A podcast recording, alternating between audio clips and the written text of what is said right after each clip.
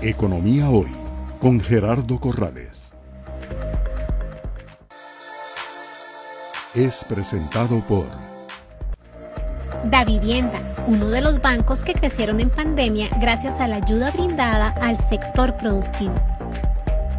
Cuando uno empieza a ver indicadores, empieza a ver eh, alzándose la, la, inflación, la inflación americana, lo que nos afecta a nosotros, la inflación costarricense propiamente dicha, la forma de prepararse eh, en, esto es entender qué, qué es lo que vamos a enfrentar a futuro. Si empezamos a ver subidas de tasas de interés, pues eh, la mora puede incrementarse. Hay gente que, no, que van a tener dificultades en, tener los ingresos para poder darle a, el pagar a los créditos. Es algo que tenemos que llegar y prever.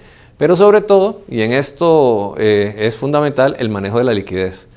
A nosotros entendiendo eh, la estrechez de liquidez que se puede dar, lo más importante es tener una buena liquidez que le asegure poder eh, hacer frente a todas las, eh, todas las responsabilidades que uno tiene. bancos corresponsales, el, el, tema de las colocaciones de crédito. En un ambiente de incertidumbre como está es muy importante poder prever eso para poder planificar y tener previamente los, eh, los recursos que uno necesita para poner en eso. Nosotros, a pesar de, de, estas situaciones, por, por, ejemplo, para el próximo año tenemos previsto crecer. O sea, nosotros no. Eh, vean ustedes que en, en, pandemia realmente fuimos dos bancos los que crecimos. El resto del sistema bancario no creció. Nosotros hemos seguido creciendo. Nosotros el próximo año es un año complicado, difícil, pero también prevemos crecer. ¿Por qué? Porque seguimos empeñados en ayudar y en apoyar al sector productivo de este país. Porque ¿cómo vamos a salir de estos temas si no hacemos que se generen nuevos empleos, si no hacemos que se generen nuevas exportaciones?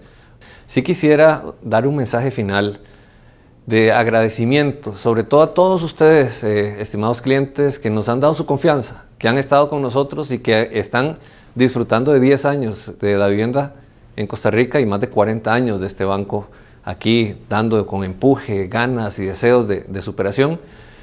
Vamos hacia años difíciles donde estamos a estar con ustedes, a la par de ustedes.